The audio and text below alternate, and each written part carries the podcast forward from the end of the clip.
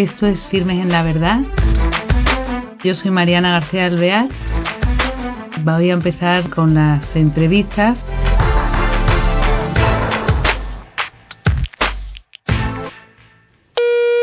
Hola queridos oyentes, bienvenidos a este nuevo programa de Firmes en la Verdad. Tenemos hoy con nosotros a una universitaria, eh, Paula Martínez del Mazo. Ella es de Madrid y es estudiante de periodismo en la Universidad Francisco de Vitoria. Eh, hoy viene como invitada para que nos introduzca en el mundo en el que ella está y trabaja dentro de la universidad, que es el Instituto John Henry Newman. Entonces nos va a acercar a ver de qué se trata. ¿Qué tal, Paula? ¿Cómo estás? Hola, muy bien, muchas gracias. Oye, agradecida a nosotros por tenerte hoy aquí y, darnos a conocer este instituto, eh, John Henry Newman, que nos interesa. Cuéntanos, por favor, de qué se trata y por qué, a qué es debido el nombre. Bueno, el Instituto John Henry Newman forma parte de la universidad, como bien has dicho, y intenta dar soporte a, las carreras en donde los alumnos se preguntan un montón de preguntas que no tienen cabida en el temario, digamos. Por ejemplo, en medicina, la pregunta por el sufrimiento, por la muerte. En periodismo, pues la comunicación, la verdad, todas esas preguntas que surgen a partir de las ciencias particulares, el instituto intenta dar cabida y ofrecer actividades en donde esa pregunta eh, salga en sí misma, ¿no? No a partir de, de las asignaturas concretas. Entonces, lo que intenta hacer el instituto, y por eso se llama así, es a partir de esas preguntas existenciales, hacer un recorrido a partir de la propia experiencia humana donde se propone el cristianismo como una respuesta razonable a esa eh, realidad que es el ser humano, ¿no? que también es eh, esas preguntas que todos nos hacemos y, por qué siempre queremos algo más si se supone que, que, todo lo que tenemos nos debería de bastar, ¿no? ¿Por qué esas, esas ansias o esa necesidad imperante de responder a nuestra vida y responder a ese sentido. Entonces el, instituto lo que intenta es eso, plantearnos las preguntas y luego proponer el cristianismo como una respuesta razonable. Y por eso el cardenal Newman entra mucho y tiene mucho que ver, porque él eh, desarrolló mucho esta línea de pensamiento. Cuéntanos brevemente quién es el cardenal Newman para aquellos que no lo conozcan.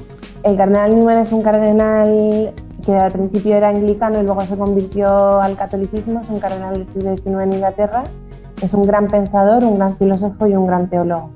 Entonces, y como dije antes, pues eh, desarrolla mucho el tema de la razonabilidad del cristianismo como respuesta a la realidad del ser humano.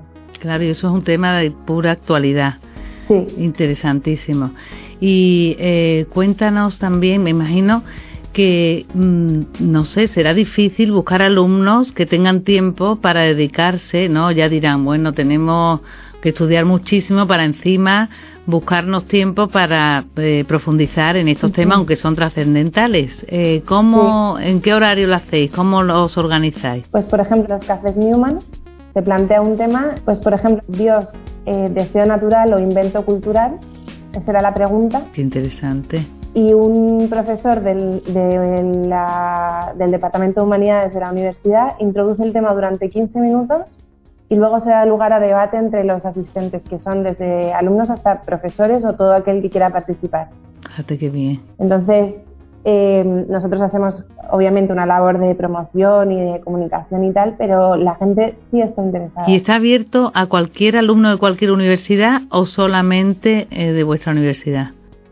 No, no, está abierto a cualquier alumno de la universidad. Es cierto que nos centramos más en esta universidad por, estar, por ser parte de ella, pero el Instituto Newman pretende ser una ayuda y un apoyo a cualquier persona o institución que lo, que lo requiera. Sí, y tienen que, o sea, que no tienen que estar suscritos ni nada.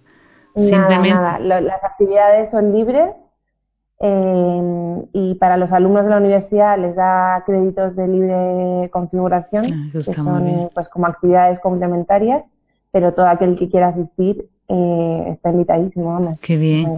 Y has nombrado, o sea, hacéis cafés Newman, que esto es algo esporádico que se ofrece como cuánto, una vez al mes, una vez al trimestre. Se hace una vez al mes y se tratan eh, cinco temas fundamentales: el amor, la muerte, el sufrimiento, la libertad y el tema de Dios.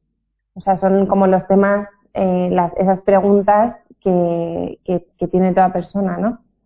Eh, entonces, mm, ¿por qué, ¿por qué sufrimos? Mm, ¿Qué significa el amor? O todos los años son los mismos temas, pero cada año se enfoca de una manera diferente. Por ejemplo, el tema de Dios esta vez lo hemos enfocado a través del, deseo y de las preguntas, pero otra vez se ha tratado Mm, mm, referente a la existencia de Dios, por ejemplo, de un, tema un poco más filosófico. Otras veces se hace más testimonial. Depende, depende del año. Ha sido antes, eh, aunque sea como está dentro de lo que hacéis, muy interesante lo que has dicho de invento cultural, existe la existencia de invento cultural o, o que es verdad, ¿no? O deseo natural. O deseo natural. Entonces me imagino que eso es algo muy atractivo e intrigante para muchos, ¿no? Porque hay muchas personas que precisamente piensan que es un invento cultural. Entonces me imagino que habrá bastante ambiente de debate, ¿no? Sí, una de las preguntas, solo por el simple hecho de que yo tenga un deseo, ¿significa que Dios existe? ¿Puedo tener un deseo y que ese deseo no sea nunca respondido? Entonces, el café Newman como es un, eh, el tiempo es de una hora, muchas veces queda sin respuesta, ¿no? Quedan las preguntas al aire o el debate eh, sin terminar.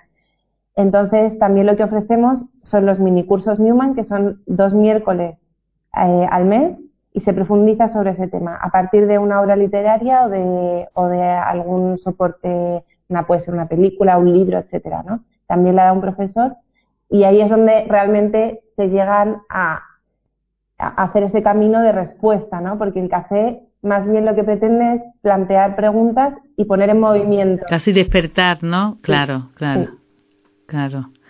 Oye, qué maravilla, ¿eh? Menudo lujo que se tenga eso en la universidad, ¿eh?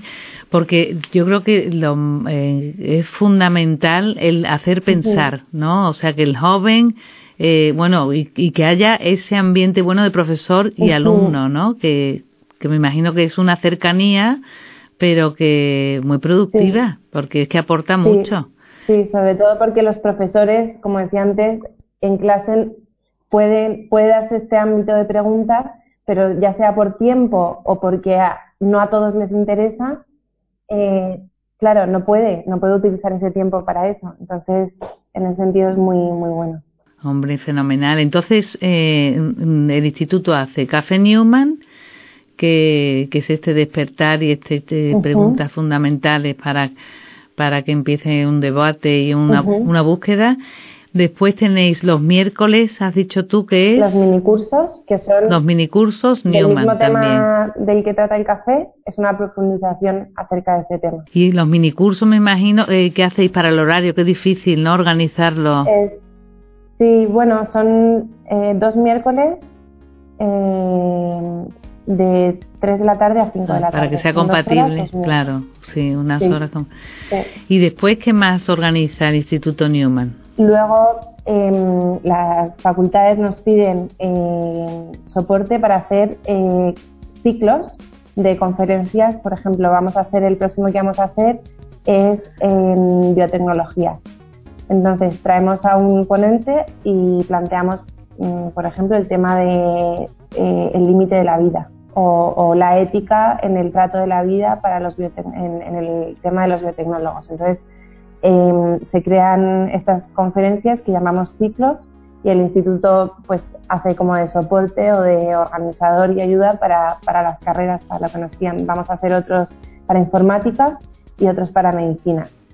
Esa es otra actividad que tenemos. O sea que eso es exportable también, o no, o invitáis, ¿lo organizáis para otras facultades o lo exportáis también? No lo organizamos porque eh, no nos lo han pedido, pero podríamos hacerlo perfectamente. Lo que pasa es que primero intentamos abarcar el ámbito de esta universidad y ya luego eh,